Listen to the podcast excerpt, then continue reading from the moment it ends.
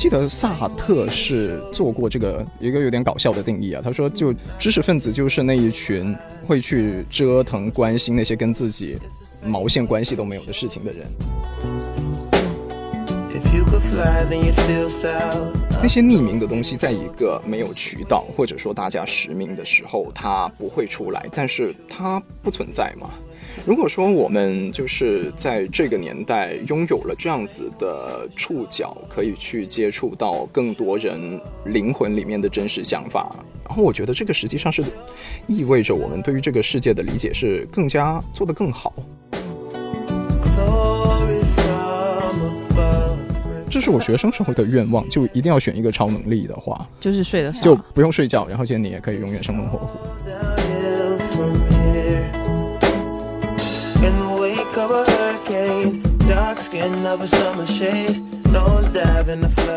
大家好，这里是没理想编辑部，我是林兰。我是阿紫，我是毛主席。呃，这是我们第一次跟主讲人聊天啊，然后真的吗？真的真的真的，我们从来不接这种，哎，不是，对，就是除了嗯道长 之外，我们可能基本不接其他主讲人上《没理想》这个博客，对证明我们有多么的。对，你要把姓名给报了。对。然后我们现在 让这位 对不起大家，对不起就是今天的林兰有一点点失常，是因为今天来到我们现场的这个主讲人对他而言实在是太重要。哦，要回去问一下这个问题，你为什么今天没有戴监听耳机？因为戴那个监听耳机就太傻了，所以我决定把它拿下来。不是，是太丑了。他刚才说的是太丑了。对，因为太丑了，所以他今天就为了保持形象，就不能够戴监听耳机。嗯就换成了一个正常的耳机。就我们的节目真的为了他牺牲了很多。嗯对对，好，我们赶紧下一趴来，我们对，所以准备介绍我了吗？对对对对，现在终于开始介绍他是谁呢？他是 呃，我是陈迪，然后我平时的主要工作是一个主要角色吧，算是时评人。就是讲评论、讲新闻，然后在媒体里面。这次过来的话，应该就是主要原因，我觉得吧，嗯因为刚刚在看理想 APP 上面上了我的新节目，也就是《观念的词典》，你身边的政治学。然后非常荣幸可以得到这次机会。我们也非常荣幸你你没有割掉我们这次，其实不重要，反正大家就去听那节目就好了，就是很好听啊。我们大家新媒体也特别喜欢，因为讲的是那些在微博上经常吵架的时候会看到那些人在瞎用的一些词，然后大家就可以听一听。嗯，对，就是我们我们一直 开嗯玩笑说这个节目的别名就叫做第一个是新媒体人必备手册，就因为我们太需要跟就是读者们吵吵架了，不对，就理性沟通，理性沟通。嗯嗯然后呢，另一个别名就是叫做微博吵架手把手入门指南，对，从从放弃到胜利，就是嗯可能你本来已经放弃了在微博上跟人吵架，因为你发现你根本没有办法跟他进行任何的沟通。但如果听了这个节目叫《观念词典》之后，就是可以帮你理清很多，就是我们误用，就是尤其是生活中和别人在网络上跟大家 沟通的时候误用的一些词汇，嗯呃比如说嗯像什么言论自由啊、女权主义啊这些，今天非常容易。就是出现在我们公共讨论的这个场域中的一些词汇，其实有很多我们对它的一些误解。然后这个节目其实就很好的帮大家厘清这些概念的历史啊，以及它真正的含义、意涵之类的。嗯，可能我在这里需要先澄清一个小误会啊，就是他肯定对你吵架没有什么直接帮助。吵架的话是没关系，我可以，我可以嗯跟他说你是在误用这个词，不信你听陈迪说的。对，对，就是吵架，应该说吧。其实昨天晚上我在呃，就是自己的微博来推荐这个在看理想平台的这个新节目的时候呢，其实是表达了就是我对现在的这个公共观念空间的一些看法吧。就是我觉得任何有很多很多人聚在一起的地方，它就是一片广场。然后在这片广场上，它可能会至少有两种功能、两种意义，一种是它会是一个权力场。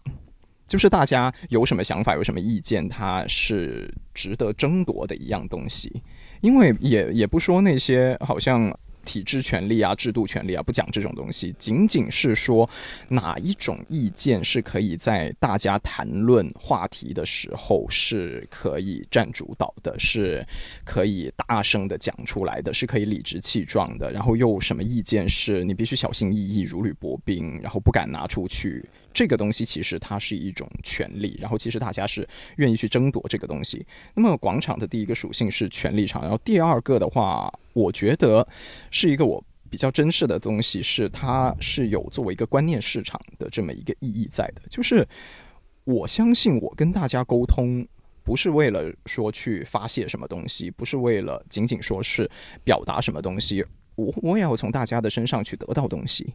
因为就是，嗯，观念市场这个 idea 就是说，我们在谈论观念，很多人在谈论观念的这个空间，它跟一个就是经济学意义上的市场是很相似的，就是大家的意见会在这里竞争，然后会在这里交流，然后接着可以取长补短。就是市场的手，就是会让我们所有人的福利最大化嘛，这是一个经典经济学的一个理解。然后接着，所以当年就讲言论自由的人也是会更加愿意相信有这种可能性在这里。但今天的这个，我们大家都在网上的生活，就是已经把后面的这一部分，把观念市场的这个作用给消解了太多了，只剩下权力场，只剩下斗争。最近几个月，我看到越来越多在微博上的友邻都在说，就是你为什么要在微博上讲道理？这没有。必要，这已经是一个就是站队的地方。就是你每次有什么话题，你就表个态，我是呃，我是支持他，反对他，我觉得这个东西要必死还是不必死。仅仅是这样子，然后，但我觉得我们值得更好的可能性，所以才会想要做这个节目。嗯，就你刚才说的这个，其实是我一直很好奇的一个问题，就是我自己的一个感觉，包括我们做新媒体这么久了嘛，我会觉得今天很多人在就所谓的这个观念市场上，在这个广场上，他不是在找新的东西，就他不是在说我想要跟你交流，他更多的是像在找一种认同感，如果甚至他是以一个。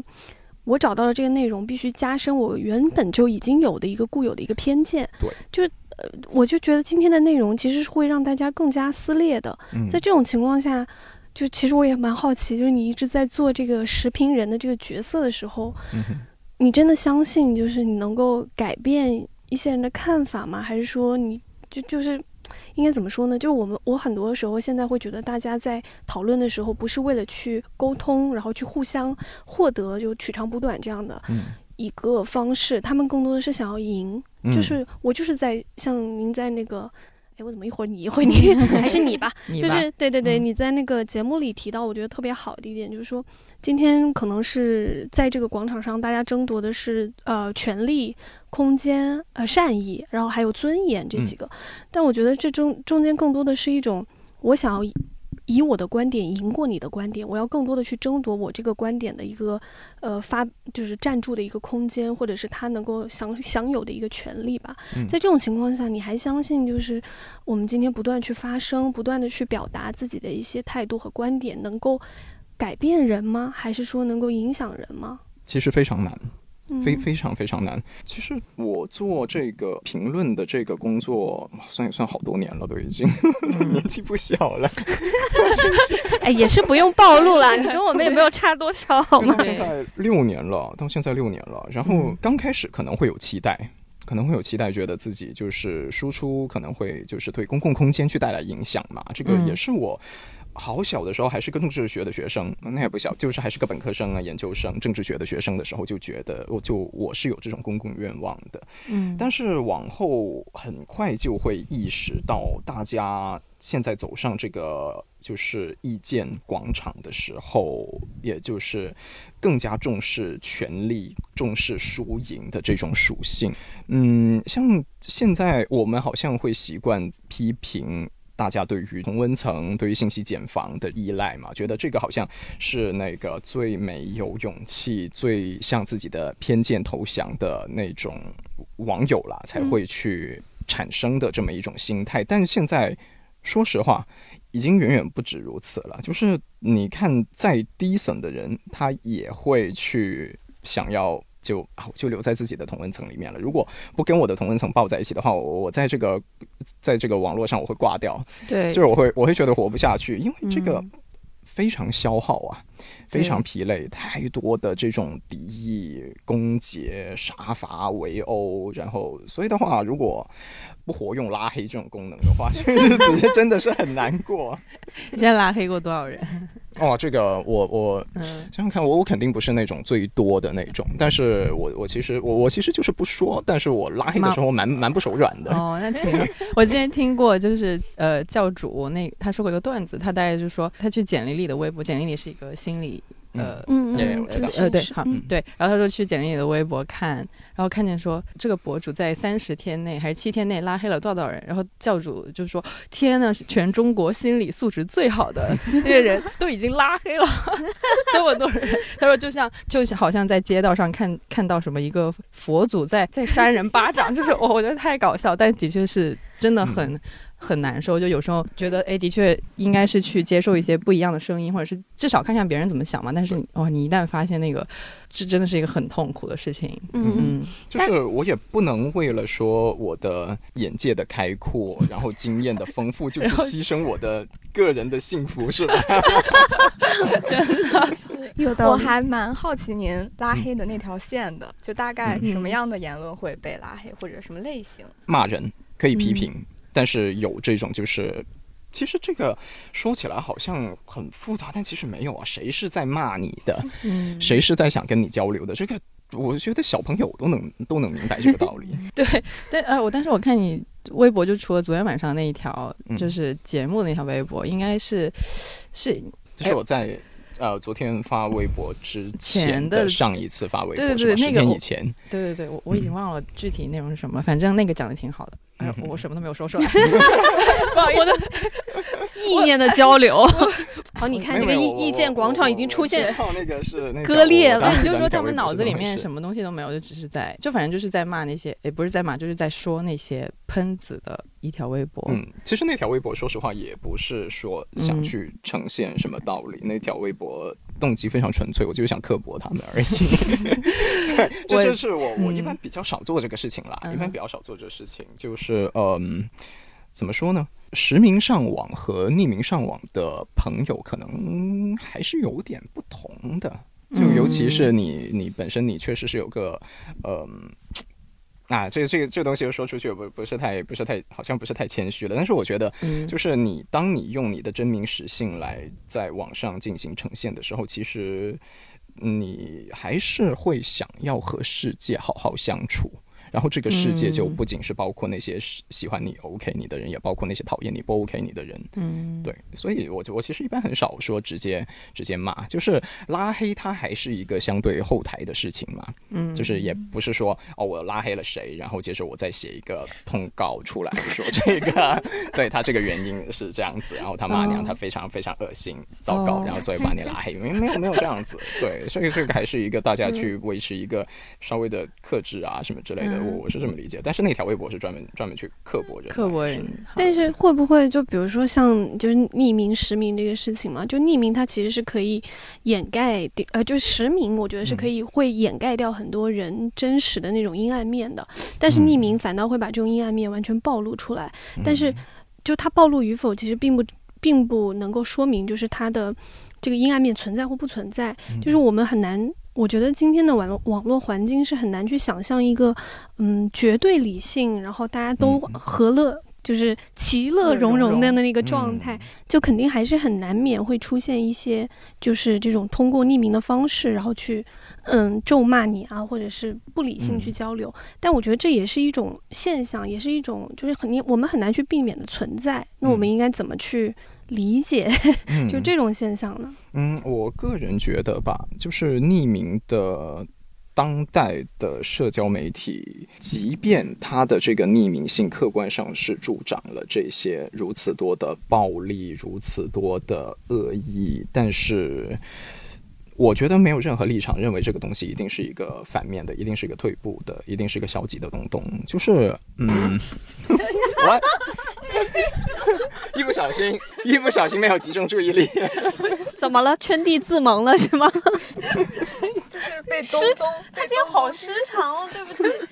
就真的就是我第一次见到蓝妹，就是录音失常成这个样子。就是因为我觉得“东东”那个东西是非常广东的一种说法，就好像这样子吗？我我感觉好像广东人讲普通话的时候没有，是，粤语里面没有这个说法。对对对，但是就好像是一个广东人讲普通话的一些，你们会说这是什么东东？好像可爱的对对对，就去台湾港台那边也会。对不起，继续 OK OK，回来回来回来回来回来，对，集中，啊铃兰集中，OK，就是说那些匿名的东西，在一个没有渠道或者说大家实名的时候，它不会出来，但是它不存在嘛。如果说我们在这个年代拥有了这样子的触角，可以去接触到更多人灵魂里面的真实想法，然后我觉得这个实际上是意味着我们对于这个世界的理解是更加做得更好。你看，其实特别是说现在好像也稍微有点呃地位啊，或者说有点这所谓的这个主流社会的麦克风的这些人，会说很怀念过去那个大家尊重媒体呀、尊重这个就是意见领袖的这么一个那个岁月。但我认为过去的那种传媒的年代，可能是打了一个时间差，这个东西它其实是不好的。也就是我们在主流媒体上面，在电视台上面啊，主持人啊，然后接着在那里讲一套东西，一个价值标准，然后接着什么东西是好的，什么东西是坏的，大家只看得到这个东西，但其实那些无论是亚文化的，还是说少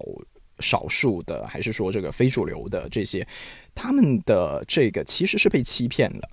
就是被欺骗了，觉得跟他们自己一样想法的人是好像找不到，不知道在哪里。然后自己的关切是一个正当的东西吗？是一个值得存在的东西吗？这个东西其实是被主流媒体欺骗的。但是如今就是有了这个社交媒体，然后每个人都有麦克风以后，没错，少数的非主流的依然是少数。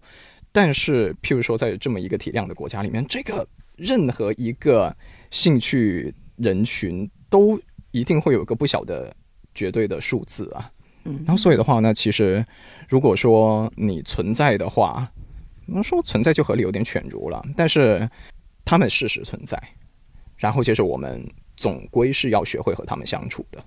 就是以前的这种嗯媒体，就是被所谓我们叫主流媒体被掌控的情况下，其实很多时候是一种精英的话语权。嗯，然后今天因为这种信息啊、技术的整体的一个民主化之后，就是更多的人他的声音能够冒出来了，确实是。但是我一我个人是一直对于这种所谓的信息或技术民主化是保持一个警惕的态度。不一那就可能不是那么舒适的一个态度，叫、也不是警惕，就是体验确实很糟糕啊。对，因为你 会有大量的，就是当这种我们知道我们国家的整体的结构是金字塔形，当你懂吗？就是大量的这些呃，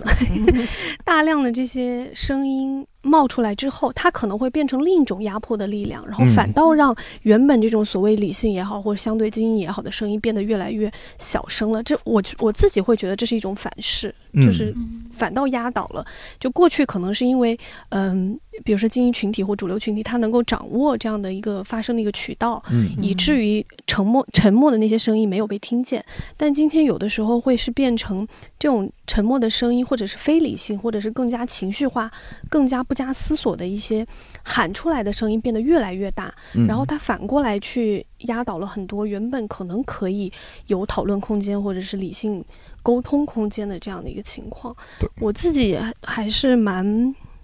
蛮不适应这个状态的，说实话，嗯，没错，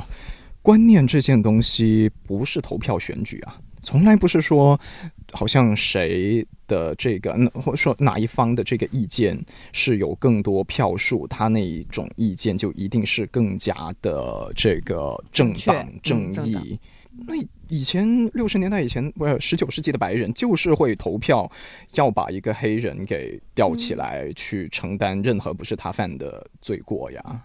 是吧？然后现在你让一个也不能说现在了，在再偏狭一点的环境里面，你让一个屋子里面的男人决定女生是不是就只能属于那种角色，他们也会投票，觉得要那样子啊。嗯，所以这个东西就是观念，这个东西它是有是非、有善恶的，而且这个东西绝对不是人数多寡可以决定的东西，决定谁应该胜出的东西。但没错啊，这个就是意见的观念市场的这个民主化，然后就给我们带来了现在这样一个现实。嗯，那要不然我们回到陈迪的本职工作——时评人，来聊一聊关于批判的正确姿势是什么？因为 我觉得可以先讲一下，就是嗯什么叫做时评人这个，嗯因为觉得做时评作为一个职职业业，还就是一份工作，还挺有，就是我我其实有点想象不到会有专门这样一个职业嗯，叫做食品人。但我小时候也想象不到。而小小时候指的是要做英语阅读题的时候，因为我们 我们我们都学过这个单词啊，critic。嗯 critic 做名词的时候就是一个职业啊，就是批评家。对，哦，所以那时候就会觉得，诶，奇怪哦，怎么有人可以说就在社会上面批评东西，然后就可以开得了饭，有米下锅呢？这个，对，然后我也是干了干这个事情干了好好一段时间以后才发现，哇哦，原来对，在做一件小时候好像特别不能理解的东西。当然它，嗯那那在我们的环境里面，这个。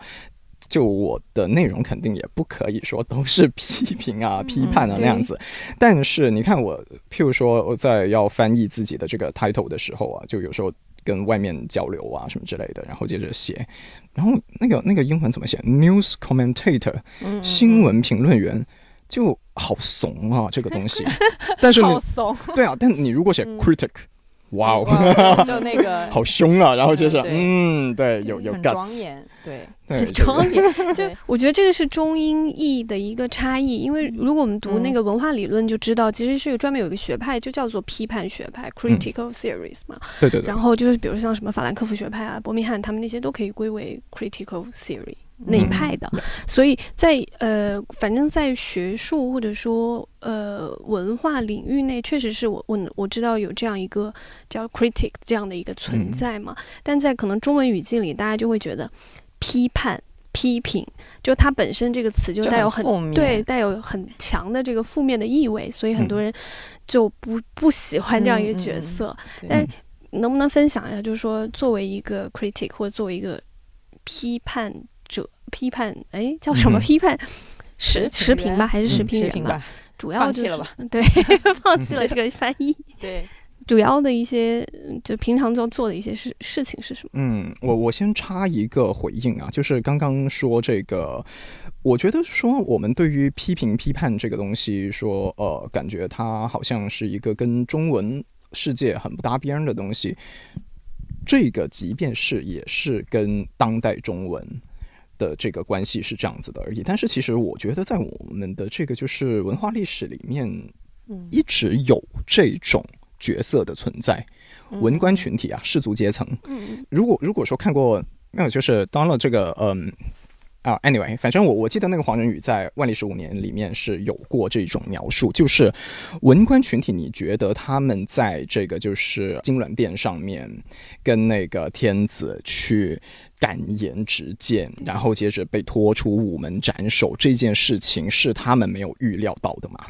不是，他们就是奔着那个东西去的。就是任何一个社会的这个知识阶层，他都会自然而然的产生出这种东西，就是认为你掌握了知识，然后接着你是有这样子的道德义务，要去承担一些指出现在的问题，然后提供一种可能要改变、可能让我们的处境变得更好的可能性，是有这种义务的。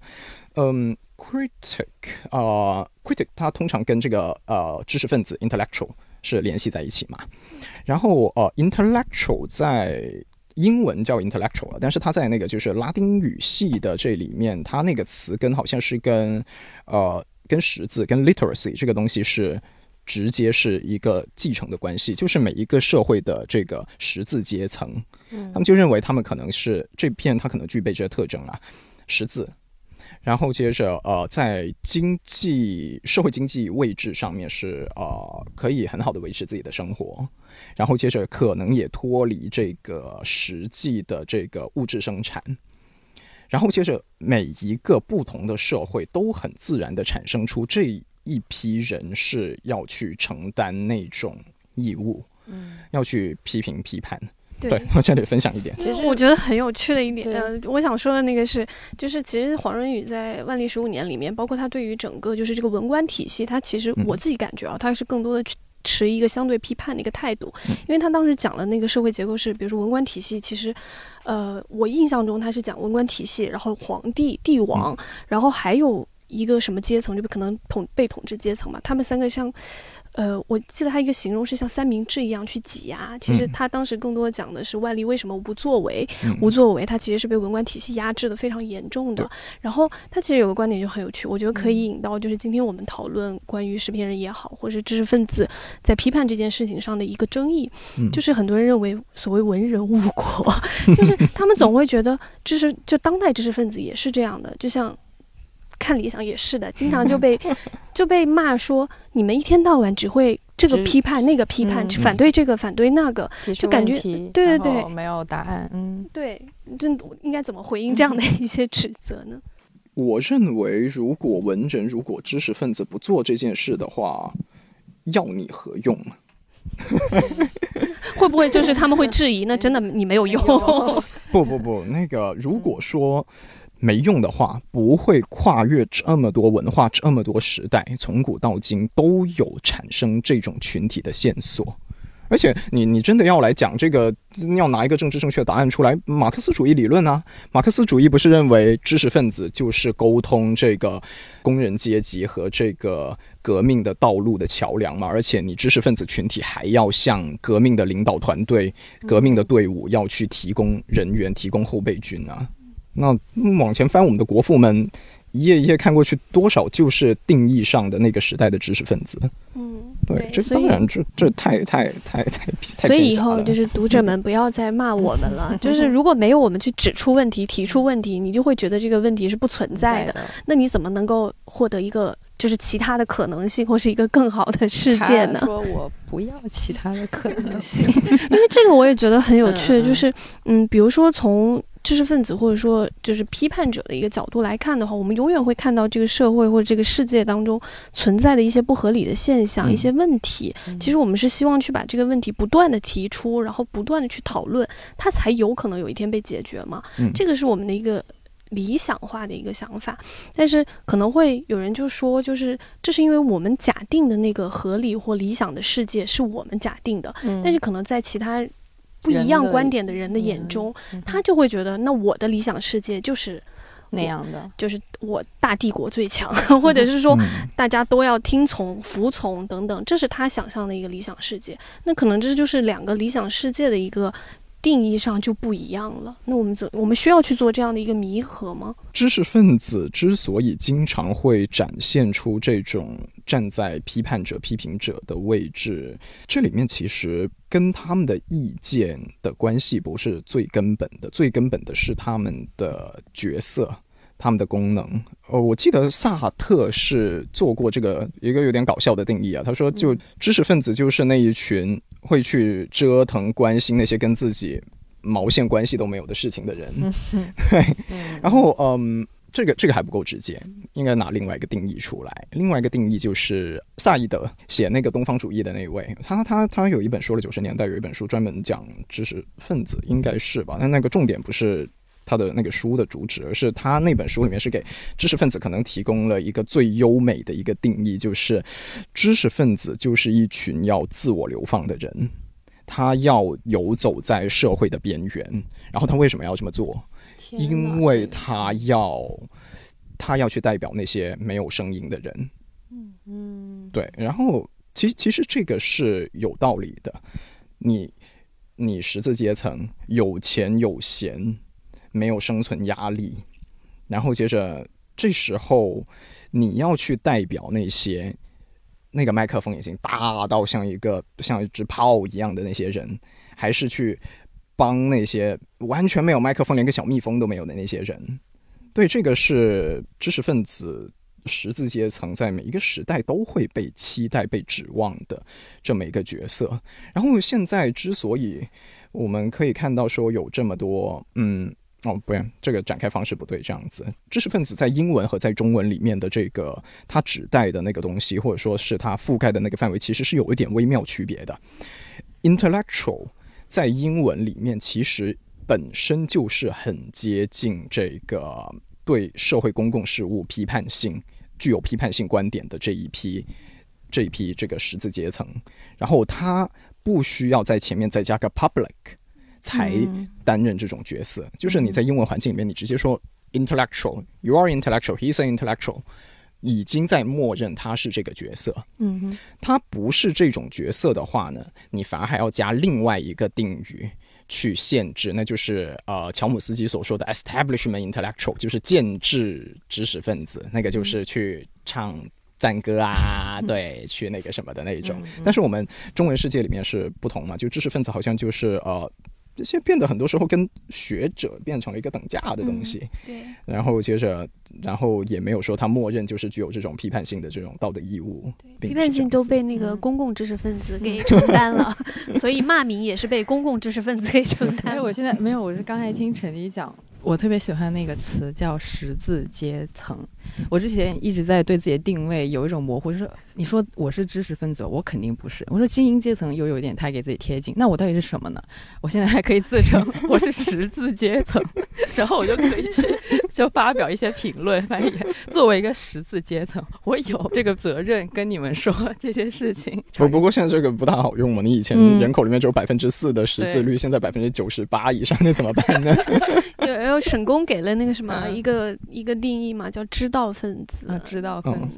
就说到时评这个角色嘛，然后有时候我也觉得我们像我们写稿啊这些也有时候也也其实也是去指出指出一些问题，然后是批评一些事情嘛，也是有相似的那个角色有相似性的。嗯，但是我自己作为一个写稿的人，有时候我会遇到的问题就是，我不知道自己是不是为了批判而批判，就有时候会会有那种理论先行的情况，我不知道你有没有遇到过，就在就接触到一个事件的时候有没有过或者或？者是立场或者观点先行。嗯，对嗯对对。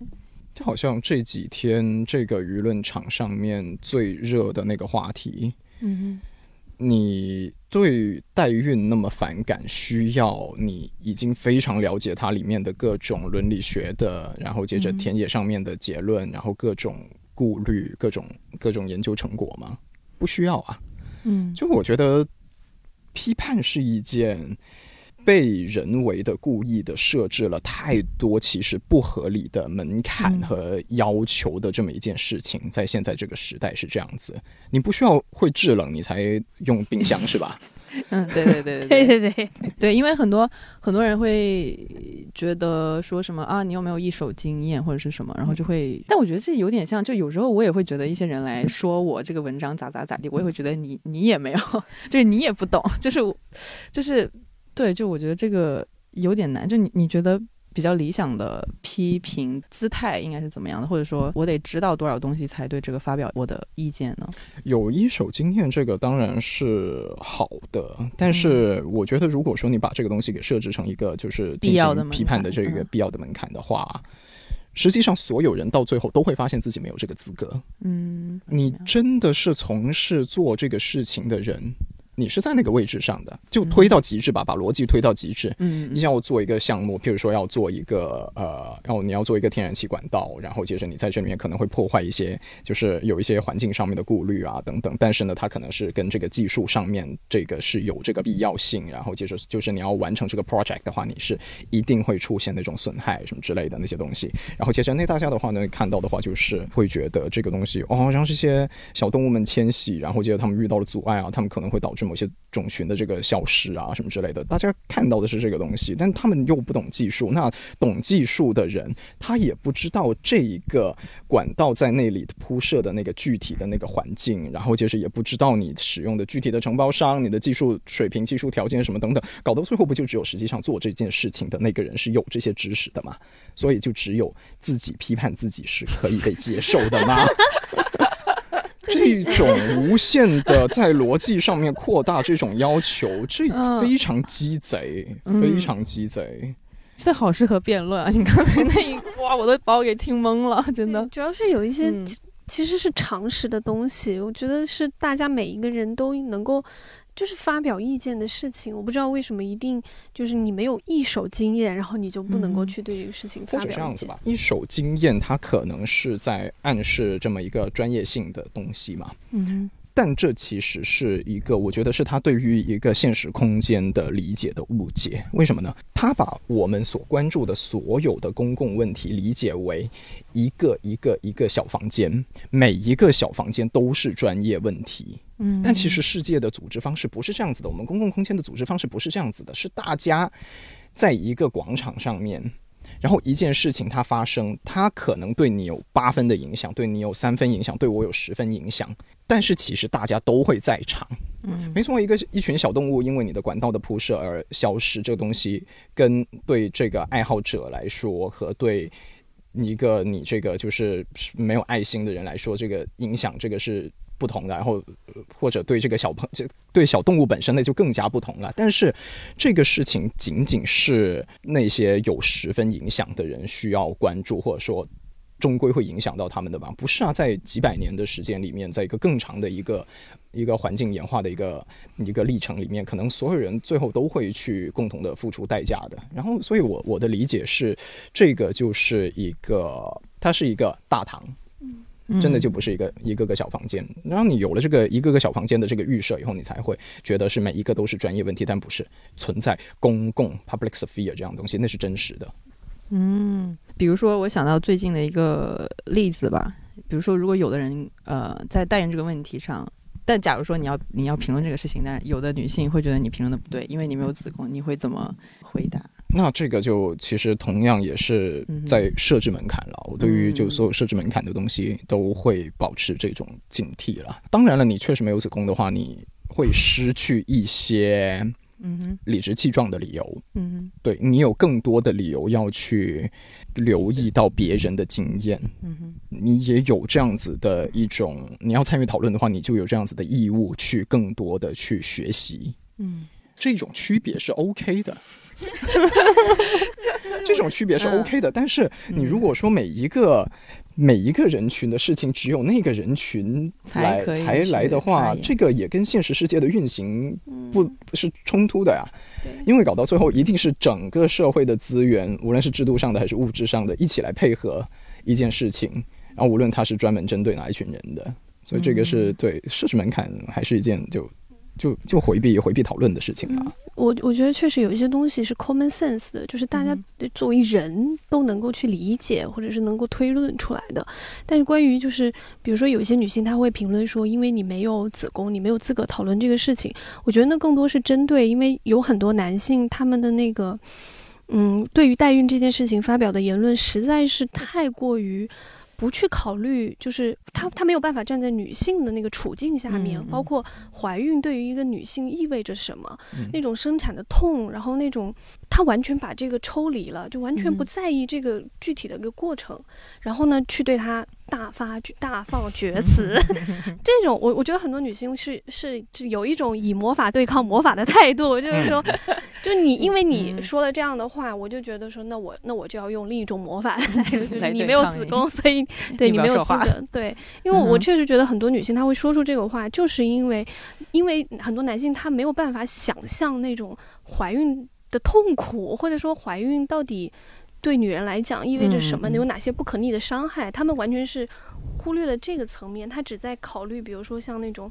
很很新自由主义的一个态度，嗯就是一个愿打一个愿挨。那你为什么你为什么要去 干涉别人这种想法？对、嗯我其实对于这个问题，我自己比较矛盾的就是，啊，一方面又觉得的确是不应该设置一个门槛，然后另外一方面又觉得有时候在听一些事情的时候，真的会觉得对方没有一手经验，然后然后让我不知道该说啥，所以你尤其是锤他呀，我就所以你就用力锤他呀。我就我就说你没有子宫，对你没有子宫，所以你没有资格讨论这个但是问题。他然后他就回我说你不能这样设置门槛，那我咋整？那我们那就算了吧。换个方式锤。对大家都在魔法攻击。对，到最后就用别人魔法攻击，就特别累。就所以如果说，呃，批判这件事情应该是没有门槛的，那你是怎么看待那种就是单纯的只是喊口号式的得出结论这样子的一种方式，它是有效的吗？还是当然非常遗憾的，如果我们的所有表达只剩下喊口号的话，而且喊口号这个东西它很有毒。怎么说呢？就 是嗯，这这里面涉及两件事情，就是一个在技术上为什么喊口号总是会胜利，或者说喊口号至少在一个特定的一个空间里面总是会占据优势，更加可见。因为无论你的思维多敏捷，但是真正思辨性的东西，它一定要花你时间啊，你一定要去思考，然后接着你要一定要去征集很多、收集很多证据。你没有子宫，你还要去跟人家去学习，你要去跟人家去理解那个状态。但是公共议程。公众议程，大家在决定要去那个力推某一种态度，这个过程是在什么时候开始呢？是在第一个人喊出第一句话、第一句口号的时候就开始了。所以的话，他一定会占据优势啊。然后现在你就逼着这个就是知识分子也好啊，或者说更想去要做这个就是思辨性的事情也好，你就得就得去赶趟啊，要不然的话你就被。丢在后面，然后姗姗来迟拿出去，人家都已经，人家都已经跑了几个次元了。对，所以这个东西谈口号，这个东在人群里面是一样非常有毒的东东。但是，哦，sorry，我忍住，我忍住了，忽略，继续。我补录一下，所以喊口号这个东西在人群里面是非常有有害的东西。我更诡异，大家一定要去听陈迪在那个发刊词里面，就是特别有。有感觉，在看理想很少能听到这样的 这样的风格。这怎么听起来还是像在吐槽？不，没有，不是，真的没有，真的是真的。我我反正吐槽我也要继续。前面不是说了吗？就是任何意见空间、任何人的广场都有两个功能啊，一个是权力场，一个是观念空间。在观念市场，在观念市场这件事上面的话，喊口号那完全是个迫害者。但是在权力场这件事情上面，那它当然有意义。就好像现在说那个，就是我们很多喊这个，就是啊，代孕必死啊，什么之类的。他虽然他确实堵住了一些讨论的一些空间，但是他呈现出这个态度，他呈现出大家背后的情绪，他呈现出大家对于自己掌控自己的，就当代女性对于掌控自己身体权利的这种根深蒂固的这种焦虑，而且是有理由的恐惧，这 OK 啊，嗯，这 OK 啊，是要有人去做这件事情的。所以的话就。什么时候来给我们写篇稿子？因为我们另外一个、另外一个、另外一个那个呃一个专栏作者，他就是嗯嗯，就是我就不多说了，还是要讨论，对对，是也不要去，也不要去杀伐了。没有没有。那比如说像现在的那个公共整体吧，从大的呃范围来考虑的话，就是公共舆论里面，其实对于代孕这个事情是一边倒的。反抗的声音会比较大，然后呢，就有很多人他就会冒出来说，嗯，既然你们反对，就是那种一边倒或者是非常压倒性、压迫性的去灭掉某一种声音的这种情况下，那比如说在就就代孕这个议题本身来讲，我们有没有必要去听一下，就是关于那些支持代孕的或者认为代孕应该要有讨论空间的人的声音呢？嗯，我觉得是需要的，而且呃，这是第二步，第一步是。你得听听代母的声音啊！国内虽然都是地下的，但不是没有代母的。但是你看，都这么多天了，没有见过任何一个有分量的这个就是媒体产品啊，或者说是这个更加野路子的自媒体产品都没有去问戴姆你为什么会做这个选择，没有。然后就这这种其实也是另外一种另外一种偏见，另外一种暴力了，就是。就是认为他们是好像认为他们是没有办法去掌握自己的主权的，没有办法掌握自己的身体主权的，把人家给矮化了，然后就是认为他一定是被胁迫什么的。在理论上，在或者说在这个就是结构上面，嗯，开放某一种市场会不会导致剥削、导致压迫？这个当然 OK 说，当然 OK 去讨论，而且也可能会非常的扎实有理由。但是，个体个体的选择，它不是永远都按照这个呃理论来的呀。对啊，而且就是，而且个体的意志、个体的能力，这个东西它本身是构成一个变量的。对，就好像你能想象说美国的代母和印度的代母是一样的吗？不可能，嗯，完全不可能，权力地位是不一样的。当任何环境它都可能会产生压迫，但是你说在美国的环境里面，它会不会有更会不会有更多自我选择的这个因素？会不会有更多这个就是免于这个，譬如说哦。大家经常想的说，家里的人就会把你绑架，然后去做这件事情啊？会不会有更多的、更多的理由认为这个事情是会有更多的阻碍？那当然会啊。然后所以的话，你也是要需要了解，在我们的环境里面，这这些人。就是代母群体，不知我也不知道有多少人，但他们是到一个什么样子的水平，他们的立场是怎么样子？好像好像今天早上，嗯我见到有人分享了一篇那个，就是有一有一个小采访了，采访一个在确实做这个代孕研究的这么一个海外的一个呃中国学生。一个博士生，然后接着他就提到，当然那个是一个就是像自媒体产品，你就没有说看到一个非常详尽的田野记录，这个有点可惜。但是我我觉得它是值得要被被放出来的。然后接着它里面就提到说，好像很多代母其实他们的立场跟我们现在更关注这件事情的这个中产女性是不一样的，就是我们的中产女性嗯身体权利这个是天大的事情，不是说对对其他人来说不是天大的事情，而是这个东西它的机会成本非常可预见。嗯你的职业上升，你的整个人生生幸福，无论是经济上的还是说个人发展上面的，都要你去怀孕一下，这个在职场上面都这么巨大的这个潜在代价。但是他那个博士生的那个田野调查，他就提出了一个其实蛮让人意外的东西，就是好像农村进城务工人员，尤其对女性来说，所谓的职业野望这个东西，它是很大程度上是不存在的，就是那个东 东你，就是那个东西。我 OK，我 OK 的，你不用不用在乎我。嗯，对，这个东西，对，就是对于他们来说说，嗯有可能是没有没有那么重要。嗯，理由是嗯进城务工这个是一个非常消耗生命的事情，嗯。就是从事城市的体力劳动者本身所对你的身体、对你的生命体验造成的损害，这个东西不嗯见得比嗯。怀孕这件事情要轻松多少。嗯。嗯。这个是一个非常政治经济学，也就是社会阶层向的这个考虑啊。然后这个东西，所以我们去把这个东西也纳入考虑，这个是非常正当的。嗯。对，嗯不仅仅说是站在这个就是既得利益者的位置上面站着说话不腰疼，嗯，对，不是这样子。对所以，其实如果抛除掉一些那种很情绪化的表达的时候，你会发现，我们对于同一个议题啊，比如就像代孕这个议题，我们很多时候会打架的一个可能性是在于说，有的人其实是针对制度去讨论这个话题，有的人是针对个体个人的一个情境或者很细节化的一些嗯个人的处境去讨论这个问题，但是两方会在一起讨论，所以就开始吵架。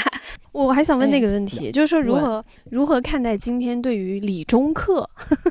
这样的一个，嗯，就很多人。比如说抨击某乎，就是说这上面的人所有讨论好像都是基于一个所谓理性、客观、中立的一个态度。这个态度其实，比如像理中客这个，我们过去都会觉得说这是一种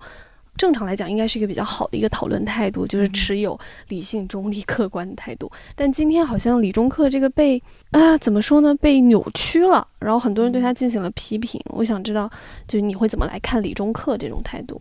理中客现在之所以会让人家抱怨那么多，让大家觉得这个东西怎么那么那么那么那么废柴，他的可能我我觉得可能一个原因是他想要走理中客的方向，但是他没有提供足够有价值的思考力。这里面是一个什么关系呢？就是现在大家觉得我我觉得这个东西是跟我们的一个基础教育是有关系的，就是有理中课这个现象。大家不是讲辩证法嘛？对就是辩证法的无限扩大到社会讨论之中的，就是再恶劣的事情，你也要给它找一个它的合理性，它也是有好处的 这个东西作为最后的落点，这样让人非常讨厌。嗯 对这个东西非常讨厌，就对啊，你代孕你也来理中客一下，就足够让人讨厌了，是吗？对，但但是他想要，所以所以也许问题是在这里，就是没有那个实力，但是却去做那样事情。就理中客的话，我觉得他从本质上在一个理想状态下，他可能是涉及一种不同的一种发言方式，还是回到公共广场、意见广场有两个角色，一个是权力场，一个是观念市场。相对应的人们有两种发言方式，一种是运动家、活动家 （activist），另外一种就是 intellectual。嗯哼你看那个呃，萨义德的那个那个定义，就那个呃，知识分子是是自我流放的人，就知识分，他认为是知识分子可以伐异，不可以党同，嗯是这个东西。也也也就是说，你如果说你要采取一个理中客的一个理想的发言，它应该是怎么样子？你去分析这个事情里面的复杂性，分析它的这个层次的这个呃丰富性。然后接着，如果说有那样子的条件，比如说田野调查也好啊，或者说你的机构本来就啊媒体啊可以去采访啊，各种东西啊，你可以去收集到更多的被人忽视的意见群体的这么一个心声。然后接着，你的目的不是 activist，不是作为一个运动家，不是要在权力场上面去争某一个议题、某一个态度更优胜，而是后者作为一个观念市场的贡献者，呈现这个世界长什么样子的，我尽可能的给你们提供这个就是啊、无论是实质上的。经验上的这种呃素材，还是说提供这个鞭辟入里的思路，这个是 OK 的。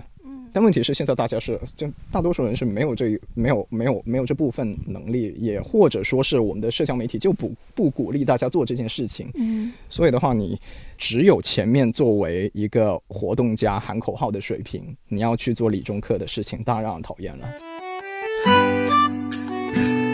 那我们来快速的过一过第二个话题，我有拖延症能治吗？你们是偷窥了我的生活来找我讲这个吗？哪有这个这个真的是有感而发。而已，就是哎，肯定大家都是这样子。写稿的谁不是拖延症？对，我们要介绍一下，就前情提要一下？前情前情提要就是。我 写了一篇稿，然后我拖了，然后然后没有了。其实我们之前一直很想要约陈迪老师来写一篇稿，但是他有一次就说约了就写了，然后最后就是没有写。然后那那个不是拖延症，是啊，我知道我知道，我不是是是是我现在是呃，嗯一旦绕不出去了，我就会决定不要在这上面浪费生命。嗯嗯嗯，就是现在是懂得放下，但这个代价不是太好，就是把人家割掉。懂得放陈林兰是坐在这里的代价。我就是你，哎，行吧。我们提纲第的第一个问题，你是个容易拖延的人吗？超脱，超拖。超脱。嗯，对你就什么事情都比较拖，还是说只是在内容创作方面会稍微有点？难嗯，在处于那种被某种压力驱赶着的时候，就更特别会。那怎么办？对，我想知道为什么。而且您是做时事对呀、评论的，对，就是你有时候不改，怕这个时事对啊就过去了吗？对啊，就是 改、哦，没有那个那个呃会好一点吗。其其实我在作为一个学生的时候，我发现我写学校的论文是不会的，嗯对，是完全没有这个东西。然后也是工作以后嗯才会发现会这样子。嗯然后，所以为什么为什么工作？我不知道你们是不是这样子，但是呢，嗯工作以后呢，就是，嗯，可能一样东西，无论你是在喜欢，当初了，刚开始在喜欢，但是它成为工作以后，它一定。你永远能找到机会来恶心你，找到理由来让你会觉得这是一件消耗的事情，但你又不能抛弃它，你又不能放弃它。对然后所以的话，就是这个，在我可能从业就两年多啊、三年啊那样子以后，就会这样子了，就不是个不是个很好的雇员了。然后，所以所以所以就会就就会有这种心态。然后我会觉得好像好像是在反抗一些东西，嗯就跟那种嗯。好像那个所谓的非暴力不合作，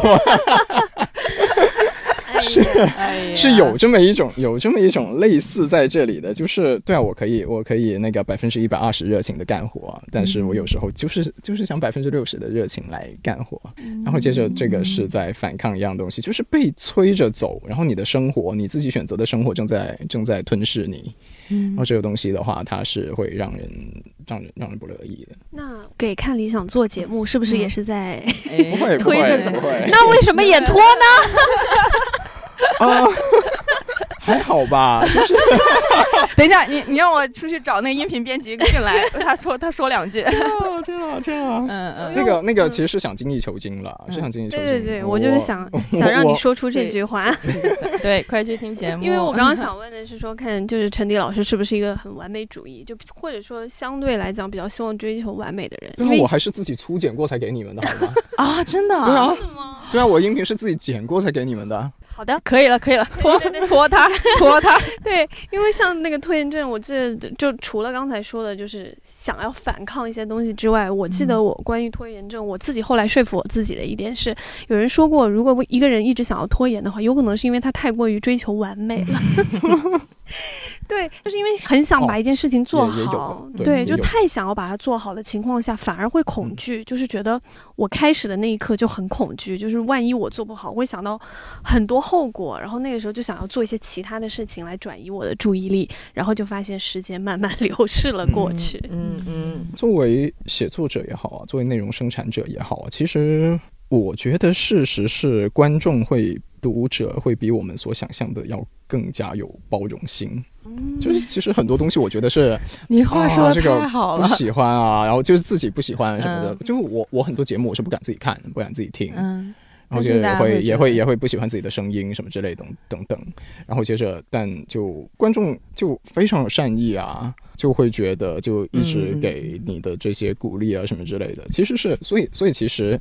这想说这个的理由是，可能客观上面我们其实是有理由放弃掉一点点这个说我们要精益求精啊，这个就是对，按时把交差啊、交稿啊这个东西，其实是 是是一个值得的这么一个取舍啊，那样子。对，但但你但你还是很难去抵制那个心中的魔鬼，就是会觉得总会总会觉得就是 你掉链子的那个瞬间，一定会被所有人记住。啊，会会这样子的吧？我觉得写稿的人都会这样子吧。然后你又会觉，然后你会无限的贬低那些你写的好的那些东西留在大家心中的那种可能性。嗯，就其实我也知道，可能很多人并不会说觉得我写的有多差，但是的确还是希望写出一些东西，我我自己以后是会愿意去重新看的那种东西嘛。就我会发现，我的确是，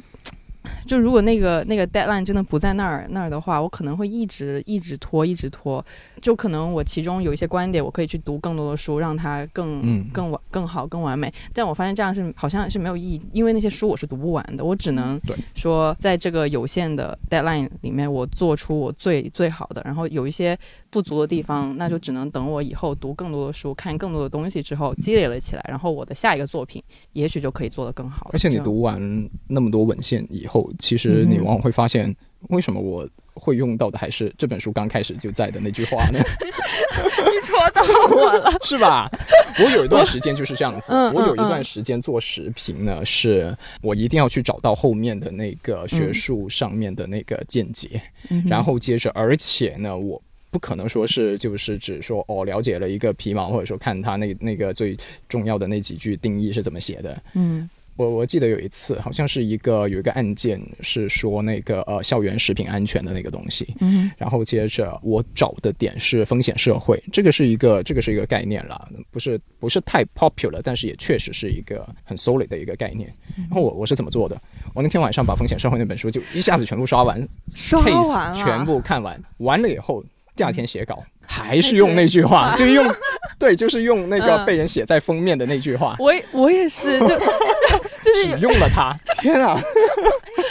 就那时候花可能会花好写，会为了写一个观点花好几个小时在看那本书，看看看看到最后我就发现，就我都不忍心告诉自己说，你承认吧，你就是就前面那句话，你就是用那句话就已经完全 OK 了。还是要放过自己。但但其实在这个过程中，一个好处就是我自己也看了很多东西，就这些书，我要是不是为了写这篇文章。比昨天更强了。对我今 哎，我要说出这句话，今天的我这是杨奇涵吗？今天的我比昨天更博学了呢。所以你你脱稿的时候，你会假如说你真的必须得把它完成了，然后你会熬夜把它做完吗？会啊，看来大家都是一样，都是熬夜，对吧？就 夜晚到底有什么魔力可以让我们是是不是因为那个睡觉的那个压迫在，你就觉得我得睡觉了，所以我们都会在熬夜的时候完成一些迫不得已的东西呢？嗯，因为世界安静了，世界安静了以后呢，嗯它不不是说安静然后方便你去那个聚精会神的，我觉得是这种安静是提醒你，你已经错过了应该干活的时间。然后你就得补锅，啊，对我觉得是是是这种暗示的功能。我还期待就是他能够说出。诗意的东对，我也我他都已经说了这话，因为世界 安静了。我都期待下一句是说，然后就没有人来打扰我，然后我就会不会被那种就是我与碎黑夜片化的我与信黑夜息相伴，与星星相伴，最后驱动你的还是负罪感。怪不得今天终于来了，对吧？对吧？看来是对我们没有在编辑部我们没有在晚上录，我是在下午录的。我真的是有时候半夜写稿的时候啊，这就是因为我白天没有 focus，然后晚上听到那种垃圾车的那种声音，然后我就觉得。你这个垃圾，赶紧的，啊对吧？对吧？对，就是啊就就是啊那种感觉。我想把是刚才那两句话录下来，一个是你是个垃，你这个垃圾，赶紧的；还有那你已经错过了白天干活的时间，就是在工作的时候循环播放你。我以我以为你说垃圾车那个是想说，连垃圾车都比我努力，垃圾车都准时出来了，我还没有写完稿。结结果是，他他他他要他要不要进来把我收走？对 要不然他进来把我收走，算了，我真的是触景就触音生情，我就听到他那个嘎吱嘎吱，然后咚咚咚咚，然后我心想，我是个垃圾，那是我归属的地方。你会有那种呃灵感的，就是没有灵感的的时候吗？一定有啊，一那定咋办？一定一定有这样子哦，读更多的东西。不然的，就就是有道理，有嗯道理。当然也不排除是确实是出现那样子，就那个领域可能是太、嗯太无关痛痒了，太不重要了，以至于事实上嗯理论界没有任何前期积累。嗯，但是看看这个学术界的这个内卷的这个 自，已经过去嗯一百年来的这个内卷。就就研研究型教育嘛，就然后这个内卷嗯这个样子，其实就是大多数我们能够遭遇的事情，都是会有前人的成果的。嗯，道长是说他写东西他是没有灵感这一说的，他就是一份工作，然后他，都能完成，然后我就 哦，我看八分是很惊奇，就是他的嗯兴趣是怎么可以这么这么不相关的，互相之间。对，对，而且嗯就是它不是水过的呀，就是那些东西它是确实是它都是有都有都有扎实的那个、嗯那个什么嗯智商，所以就但是一日谈里面不是有讲，就到讲一天只睡五个小时，四个四个小时嗯我也想一天只只睡四五个小时，然后我就读特特别多，但是我会困，就我没有办法，这是我学生时候的愿望，就一定要选一个超能力的话，就是睡得少。就不用睡觉，然后今天你也可以永远生龙活虎。哦，哎，好可爱这个超能力。那你现在一天睡多久？就你对于不要说你把那个时间省出来是想学习啊什么之类的，就要要要的话，可能也是也是被这个现实驱赶着走。但是即便玩耍也是很有意义的呀，就是要不然就打是睡睡觉的那一部分的话，它是嗯维持我们继续活下去的一个不得不付出的代价。对我来说是这样子的。我曾经听过一个说法，就是怎么去认识睡眠这件事情。然后那个嗯讲比较玄幻一点了，嗯但是他说的是说，其实睡眠跟死亡的状态是差不多的。然后，但是他给了我一个这这一个安慰，是说你每天睡醒都是都是一次重生。嗯，但我一点都不羡慕睡得少这件事啊。所以自然嗯醒真是一种 blessing。然后被闹钟吵醒，这个东西就简直杀人。就是因为我我一直觉得，就是说人的能力永远是有限的，然后你的嗯时间也是有限的，尤其是时间就是有限的。我我只想在我有限的生命过程中，然后完成我能够做的事情。我没有想过，就是说我要超出我的能力去完成很多的事情。我觉得道长那种他是他自己是有一点苦行僧的那种心理吧。他比较让我佩服一点是说，他永远那种有那种求知的欲望。他为什么能够就是不停的去看书，然后看很多书，是因为他经常在读一本书的时候，他会突然看到什么众所周知或者大家都知道的时候，他会想的是。为什么我不知道？哦然后他就要继续去看，就是了解到那个事情到底是怎么样。哦他就一直这个很不错哎。对，他就一直有这大家只不过是话术而已，很多时候。对，希望让他听见。但他就是已经保嗯持了这么久，然后他可能也会背负大家对他那种期待，就是说你是读了这么多书，你就得对更多的事情有更深刻或者是更更好的一个了解吧。嗯我觉得我真的有的时候会觉得道长他更像是背负了很多人的期待，就是那种 有太多人会要背负了揍他的捧你们的工资，我主要是觉得他他能够就是 focus 就已经很厉害，就算是我真的。我有好几个小时我我不困，但是我就是读不进去书啊。我看个韩剧可还行，但是我要是读个什么福柯，我就已经哦，然后我就那个脑子就已经的确是多出来时间，可能还是拿去玩会比较 实际一点，可能拿去写稿，我依然就是在那。嗯，就就可能会有困意的话，会更让鞭策我。你们会熬夜吗？熬啊，就因为我写不出来稿熬夜这个嗯意思是，其实你是可以睡，但是你却选择了熬，哦会这样子吗？好像好像不会。好像不会。哦，你们都好会养生 啊！哎因为因为因为因为我是会这样子，然后我觉得它跟可能拖延症其实是一样的，嗯，就是拖延睡觉。想要去报复一些东西，就是觉得报复什么？呃，报复妈妈吗？不是的，嗯，你有好多今天的时间没有属于你自己的这件事情。哦，那句话怎么说来着？那句熬夜不是为了呃熬夜不是出于苦功，而是出哦于自自由的滋味。嗯，道长讲，哇，所以你一般熬夜的时候会做什么？玩耍呀！玩什么？因为我因为我我我呃，就是该有的主机我都有啊，哦然后就是哦呃，抓手柄的感觉比你玩 PC 抓着鼠标的感觉是更容易让你去让你去拖下去的，因为你可以靠在沙发上。那你操作鼠标的话，你是要 你是要啊，前对驱的嘛？对对对对对对。而且对，但你抓着手柄的话，真的可以让你在那里待很久很久。哦，而且就是游戏，嗯，就游戏它是有这种内在的这种逻辑在那里，它本身就是一个，它所有东西它都有一个套路。然后所以的话，你可能刚开始就有那条学习曲线，你还没克服的时候，是可能是需要不断的去发挥创造性。嗯但是你到了后面，你那个套路搞清楚了以后，它就是跟拖延症的这个天然的这个搭配。它一方面嗯你不需要去辛苦，嗯你就是动手指。嗯第二方面，它会奖励你。嗯，就游戏会对啊是不断的去积累你的这个成就啊，积累 achievement 啊。第三点，你是靠在沙发上，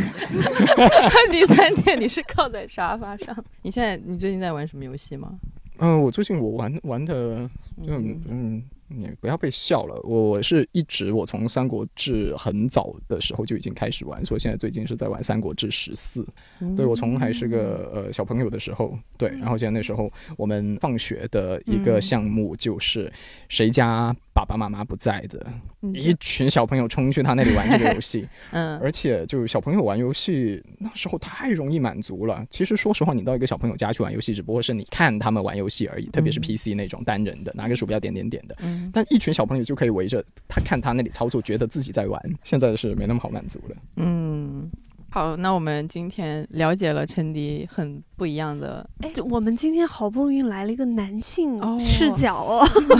不对，应该说男性声音，不一定是男性视角。就是没理想，我们自己这个播客叫嗯。没理想编辑部嘛，然后一直都是编辑部的几个同事一起来聊。然后因为我们的编辑部大部分时候都只有女生，所以什么叫大部分时候？就是欢迎男生来那个投 简历。呃投简历，对，对，然后就因为一直都是就是 girls talk 嘛，嗯。然后很多人就是我，然后我们又比较经常谈论一些女性主义话题，嗯因为都是女生嘛，然后就经常被呃听众骂说你们需要加入男性的声音，可是你们不是通过这样子的产品，应该是能筛选出基本上也是我我们也以为本来就我们想要这样子的观众啊。本来也以以为是这样，筛选出，但是其实也万万没想到，有漏网之鱼。对 所以今其实很好啊，那就嗯说明你们提供的内容甚至克服了他们对于女性视角的厌恶，不不不不不，依然停留在这里。依然停，这是有多爱我们？对啊，这太爱我们了！对我想说是，真嗯好不容易今天终于来了一个正经的，哇天，这此言一出，之前那些出现在 我们那的男性，可能就直接拉黑。所以我想说，就是能不能问几个，比如说过去被 Q 的比较多的问题，就是比如说男性对于现在的所谓就是微博女权或田园女权这个怎么看？那你肯定问的不是一个最典型的这么一个用户啊，嗯、还是啊，你在在这这些人要在北京很容易找啊，我给个清单你们，你们去找一些能给你们想要的那种回答的。我我是肯定是 OK 的。哦天啊，这已经 Q 了你那你帮好我们这个模啊型，没错，两个。意见广场有包括这个权力场以及包括观念念市场的这个作用，所以在权力场上面，你哪怕喊口号也是正当的。我觉得这期都能当个番外了，哦 就是讲 Q 了太多。觉得有很多人，他们或者说听众或者读者，他们喜欢去讲说你们应该加入男性声音，是我自己感觉他们还是更希望听到就站在男性视角去说话那种声音。他们跟比如说像女性的讨论会有一个什么样的一个嗯。碰撞等等，嗯。所以当然，今天我们不幸请来了一位虽然是男性声音，但被 称为女权癌的 一个，哎呦太嗯惨了对对对。但是我是觉得说，很多人他只是想听到，就是从男生的这个发出的声音，对于这些事件或对于一个、嗯一个话题是怎么来看的。我觉得啊，他们可能有的时候并不在意，就是他到底是以所谓女性视角去发出，还是以男性视角发出。他们更想要的就是听到那个男的在说。对，其其实就是有不同的那种听众留言，就能感觉出来那个语气吧。这个话题可能呃，的确是有男生在，是会提供一个不一样的，也不是不一样嘛，就是怎么感觉又回到一手经验上面，就就有有时候我们聊性别话题，他就是会聊到男性的那些想法，然后他们就会觉得，就有一个男的在场会代表一些。男性的想法嘛，但是有一些就是纯粹的觉得你们讲的都不对，得让一个男的过来加入来讲一下这种。首先呢，我还是得呃澄清一个东西，就是肯定不是说，就像你们提这样子的要求，肯定不是说有一个男性的嗓音在你们的这个扬声器里面传出来，他就 OK 的。对，如果他那个男性的声音传出去是是他不喜欢的话，他会更加愤怒，就叛徒。所以我们一直不请男嘉宾，就就是怕你们离开我们，对吧？就是怕你们一听到、哦来了个男的之后说出来的话跟这群女的说的一毛一样，我干，我要彻底放弃这个播客。我其实就是就舍不得你们，所以我一直没有感情。对不起，希望大家不要离开我们。但是,、呃、但是第二点的话呢，呃，可能也得来理中客一下哈，理中客，但是是希望是有内容的，能够支撑起来的理中客，嗯那就应该是一个合理的理中客。嗯就是我们总是预设在这个所谓的这个特权人群和这个就是被失权人群。或者说边缘人群之间的这种张力，呃，是我们譬如说我们现在会想象，就是每次有这个女性的表达出来，然后接着对面哇，那个就是呛声的呀、反抗抗议的呀，甚至去举报你的呀，然后这些东西，觉得他们是呃，譬如说他们自己。是站在一个特权立场上的，然后接着很不习惯那个东西，然后接着甚至是很心知肚明，说你们这些就是你们是要反了，要把我们从我们的宝座上面踢下去了，然后接着所以我们是要来用这种话术要来搞你，嗯这个是一种就是好像是当权派和这个就是站起来的人民之间的那种那种那种那种角力嘛，但是这也可能是一种偏见。这个可能是一种偏见，特别是在这个就是二零一六以后的世界是给我们了很多启发了，因为这些东西我们是可以在西方找到太多的那些线索。就刚开始在二零一六以前，大家总觉得其实西方的文化战争已经打了好长时间了。对，从这个这个 term 是从这个呃九十年代的时候就变得非常的流行，然后接着，但但它的起源肯定更早，从民权以后，就从这个少数族裔边缘人群这个站起来以后，就开始会有这种线索。但是直到二零一六以前，其实很多人都会觉得那就是一些。声音比他们的代表性更大的人在那里搞事情，然后而且呢，大家是他们其实可能有这种预设，就是他们其实 OK 接受一个是可以活在一个未来更加平等、更加合理的世界里面的，不就是放弃特权而已吗？不就是和大家一起平等的相处而已吗？但是二零一六以后看不是这样子哦，那些好热情、好真诚，而且这个为数不少，半个美国嘛。嗯，你看那些会觉得在。一个白人男性活在美国的，会觉得自己是遭受了不公平的待遇，什么很魔幻嘛？但但他们是这么真诚的觉得的，嗯、对对对是还有很多人，就是那个呃，这本书叫那个什么呃。故土上的陌生人嘛，Strangers in their own land，、嗯嗯、就是类似他的那个作品，其实二零一六以后有好几部，但是他那一部是因为是最早的，嗯、他那写其实是写在选举之前，然后出版是刚一过选举，然后出版，然后接就所以就影响力特别大。然后他那个位呃那个作者，一个女作者，一个 Hochschild，嗯、呃，名字 Hochschild，然后她一个白人的一个加州的一个女性教授，然后她是跑到了这个没记错的话，应该是。路易斯安那就是南部的一个很典型的那种，无论是直男癌、红脖子啊那种州，嗯哼，然后接着去那里，然后接着跟他们相处，然后他们发现，哇哦，那些人就是，说实话，把你们跟一些直男癌关在一个屋子里面，你们一起去做一些事情，譬如说玩一些综艺游戏啊什么之类的，你们也是可以相处的。其实你们只是会在触及观念问题上的时候发现，哇，我们不是一个世界的人，嗯但是你们是 OK 相处。他们也发现是那样子，去到那里也会发现，哎，这些人虽然开着肌肉车啊什么之类的，但是对我也是彬彬有礼啊，我也没有说觉得就是他可能有时候会流流露出一些线索，因为男性本位的线索，但是他还是会保持那种礼貌啊、礼仪啊、courtesy 啊那些是可以相处的人类来的。但是他们就真的是会觉得，经过了那么一个，如果从六十年代算起的话，比如说半个世纪，然后的这种就是少数族裔的。尤其是像 affirmative action，就是给他们补偿嘛，给他们做历史性的补偿嘛，然后就会觉得女人、黑人、移民，然后后面奥巴马最后那年还同性恋，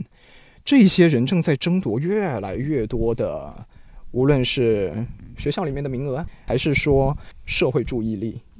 对谁的声音在场上更响亮，这个是一件值得争夺的事情啊，那是权利嘛。嗯对，然后接着那白人男没人去注意他们，这个是会被他们认为是剥夺，他们是不会满足于说你们事实上一直享有着这个千百年来的特权，然后所以的话，你们是能够 OK 接受这种状况，不不不不 OK 不 OK。那我发看词有说，大家是活在历史的上下文之中啊。你嗯看着你爹，你看着你爷，都是那样子，很爷们的那样子去生活，然后接着能获得尊敬，然后现在动不动就 redneck，然后 对，所以你用这种新的这种经验、新的这种发现，然后接着去想，现在我们在这个中文互联网上面遇到的人，其实大多数人这是客观的啊，这这不不是说有筛选意义，是客观的，一定是多数的人口都是处于一个不那么满意自己的状态的那么一个位置的嘛。然后接着你跟他说你有性别特权，但性别特权跟阶级特权这个东西，它是存在一个不同的一个比较维度上面的东西，就是身份的政治跟阶级的政治，这是两个时期讨论的东西，而且他们是，他们他们可以交叉，但是他们确实不是一样的东西。然后所以的话，但他个人的这种就是无论是剥夺感，然后其实是被忽略感啊。然后觉认为自己绝对不是这个社会的特权阶层，这种认知可能是真诚的。然后接着这时候再有这个过去觉得不应该拥有这么多话语权的人，正在争夺这么多的话语权，他们会很警惕。所以像那个就是呃《Strangers in Their Own Land》的那本书最出名的其实是个比喻，就是我当年。在这个迈向美国梦的这座山上面，都已经跑到半山腰了，结果突然来了一群女人、黑人同性恋给插队插到我前面，我当然要反了，就是这样子。